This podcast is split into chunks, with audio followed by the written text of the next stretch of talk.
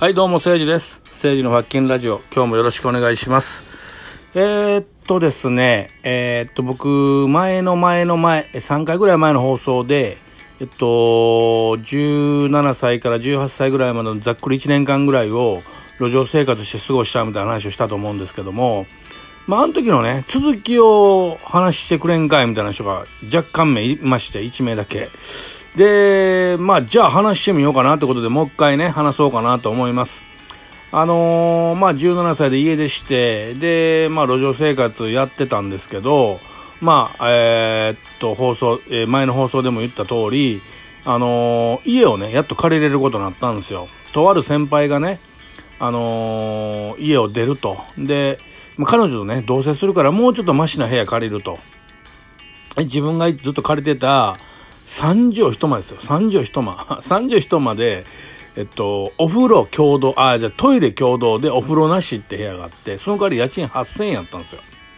そこを貸してもらえることになって、まああのー本当にね、夏はもう暑いから寝られへんし、冬は寒いから寝られへんみたいな部屋やったんやけど、あの、一応住所ができたから、ちょっとまともなとこ働けるようになりましたと。ほんで、あのー僕らが若い時ね、今から30年以上前って、神戸に生まれたら、造船所で働けって言われたんですよ。景気がいいと。造船所って、あの、ドックってあって、車のあの車検みたいな感じで、あちこち行ってる船が、その、造船所入ってきて、検査を受けるんですよね。でそこにいろんな人がこう、あの、張り付いて仕事がもらえると、あぶ、あぶれへんと。で、もっと言ったら、あの、自衛隊なんかの船とかも入ってくるの潜水艦とか。だからもう自衛隊なんてさ、あの、おかみ、おかみやから、あの、言ったら元がかん、あの、国やから、絶対潰れへんし、あの、儲かると。で、造船所がお金が良かったんですよね。あの、日当がね。で、僕もそれに習って先輩にね、絶対造船所行けよ言われたから、造船所の、造船所紹介してもらって、面接受けてね、で、働けるようになったんですよ、やっとね。まあ、これもね、面接の時もね、もう本当にね、こう、なんていうんかな、あの、まあ、皆さん、僕、昭和生まれ昭和育ちじゃないですか。で、僕がね、二十歳ぐらいの時に、えっと、60歳ぐらいの人って、もう戦争ももちろんね、経験してるし、結構あの、普通に差別心がある世代なんですよ。だからその、とあるね、造船所、まあこれめちゃくちゃ財閥系のでかい造造船所ですよ。ここを紹介してもらって、その、仕事にありついたんやけども、あのー健康診断を受けなあかんってなって、で、そこの造船所が主催する健康診断行ってくれと。で、その造船所に行って、えっ、と、2階に行ったら、その健康診断してくれる人がいてて、あの、全部やってくれるから行ってくれ言われたんです、俺ね。その紹介、あの、紹介してもらった人に。で、俺はもうそこで働けることは決まってたんで、行きますと。で、俺ともう二人、えっと、おじいさんね、一緒に行くから三人で行って言われて、で、まあ、バーって行って、入り口のとこでね、あの、こうで、こうこうこうで、ちょっと今度から働かせてもらうことになって、健康診断言われて、あ、ほんなら2回行ってくださいって普通に言われて、バーって2回行ったんですよ。ほんで、ちょうどこう、なんか、なんとか、第三巻会議室かなんかって聞かれ、聞かされてたから、そこバーって行って、普通にガチャって失礼しますってガチャって開けたら、あの、60歳ぐらいのね、おばあさんの女医さんが、なんかずっと下でこうノートに書き物しながら、片手で電話持って、はいはいはい、わかりましたって言いながらこう、いたんですよ。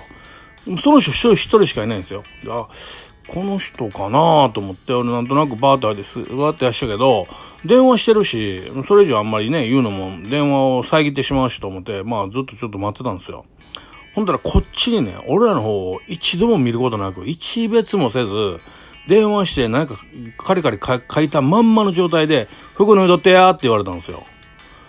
でね、どういうこと？ってなるやん。俺、俺からしたら。え、何これ服脱いどってってどういうこと？ってなって、わからへんから、え、あの、な、ここで今から脱ぐんすか？服って聞いたら、もうそれに対するレスポンスゼロなんですよ。一切返ってこない返事が。何これ？と思って、パッて見たら、一緒に来てるおじいちゃん二人、わーって上の方脱ぎ脱ぎ出したんですよ。え？どういうこと？思って。で、あ、おじいちゃんのこれ、ここ、ここで上上着脱ぐの？脱がなあかんで健康診断してもらうから脱ぎやせえちゃんもって。まあ俺ね、そのおじいちゃんだと、日雇いの現場で何回も会ってるから、顔見知りなんですよ。脱ぎやせえちゃんもって言うねんけど、こんな態度で脱がなあかんのか、思って。ね？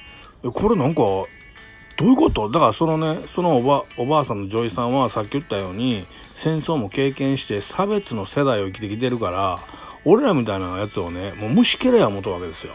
ね、ど、ど、もう、履歴書見てるやん。ね、ああの、ドヤ街の腐った町から来た奴らかと。しかもね、あのー、一番底辺の、この汚いドロドロになる仕事、油掃除の仕事に来たんか。あ、ほんな虫けらやなって思ってるから、その、こっちを一切見ることもないし、脱いどけよ、みたいな感じやったわけですよ。俺それをね、もう一瞬で悟ったわけ。その頃俺ね、世の中バーサス自分って思って生きてるから、あ、こいつもあれか、俺らを、あの、上から見上げて、差別してくる奴らの一員やな思って、じゃあ敵やと思ったから、まあ別にええわと思って、もう気にせんでええわ。こいつと、今この一瞬だけこいつと過ごしたら、あとこいつと会うこともないし、思って、分かった、思って。で、俺もおっちゃんなのにみんなでわーって上脱いでこう待ってましたん。ほんだね、電話なかなか切らないんですよ。もう全然電話切らないんですよ。ずっと電話してるんですよ。かれこれ20分ぐらいですよ。でね、その時、まあまあ肌寒い時やったんですよ。で、一応、そう室内やから暖房入ってんねんけど、その部屋ね、広かったんですよ。だから、暖房入ってるけど、ちょっと肌寒かったんですよね。で、しかも上脱いでるやん。だんだん寒なってきて、もう寒いなまだかな思って。電話で、まあその電話の相手は多分上司かなんかで普通に喋ってるんですよ。はいはい、わかりました。了解です。はいはいって言って。しばらくしたら、もうそれしばらくでも20分ぐらいで、パッて電話切って、パタパタパタって出て行って。何も言わず、俺らに何も言わんとよ。バー出て行って。出て行ったなぁ思って。で、まあ帰ってくるんかなって思ったら、また30分ぐらい帰ってけへんねん。ええー、って思うやん。俺ら服脱いでるし、脱いだけ言うたし、脱いでんねんけど、何も言わんと出て行って、帰ってけえへんやんかって、ね。どういうこと？どういうことなの？と思って。で、俺、まあいいかと思って、あの、あの寒いし、もう一回服着直したんですよ。もう着とこうと思って、そんな無理やんと思って。こんなに寒い中、無理やんかと思って、わーって服着て、待ってたの。おじいちゃん来た方がええで寒いから、いや、もう俺らはいいんだよってじいちゃんがもうね、拒否するんです。そうか、だったら、お、おばあさんバーって帰ってきたんですよ。ね。帰ってきて、パッて、その時初めて俺見たんやけど、その時に第一声なんて言うと思います？一発目の言葉。あんた、服脱ぎ時言うたやんかって言いよったんですよ。ね。これ皆さん辛抱できる人いますか？ねこいつ、こいつふざけてんなぁ思って、舐めてんなぁ思って。で、俺、ね、あのー、無理やと思って、俺、ちょっとこう、顔色がガツって変わったんですよ。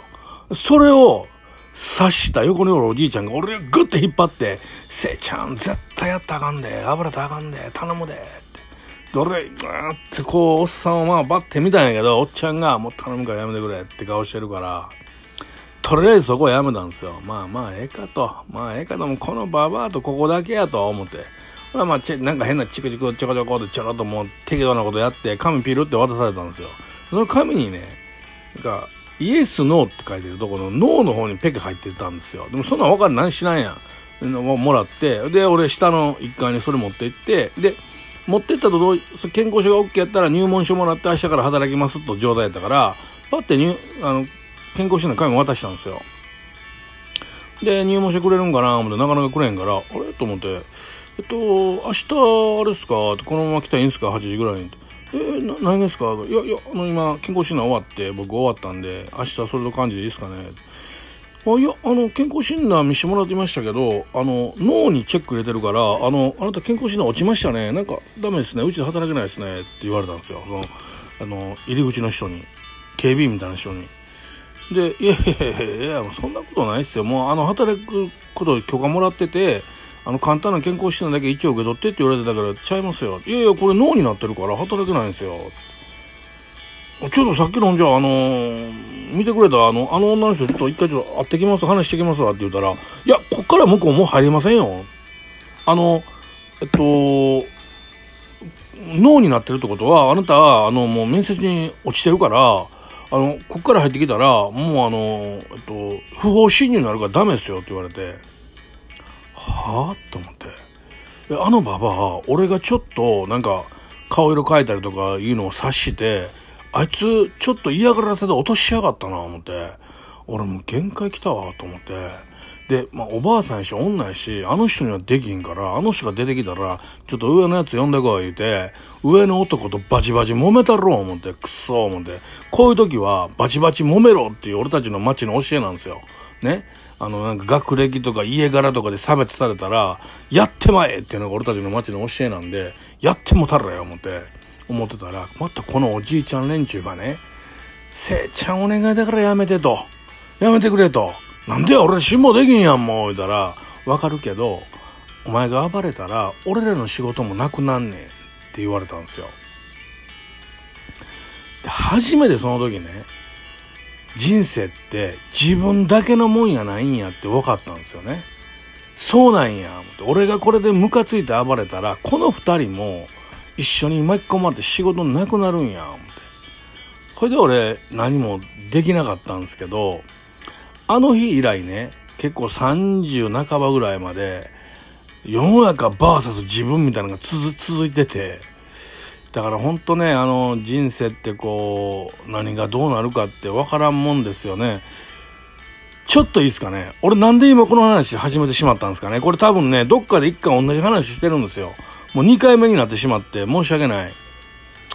なんだろうか。まあ、この話でちょっと終わってしまって、尻切れトンボみたいになってしまいましたけど、えー、後で聞き返しておきます。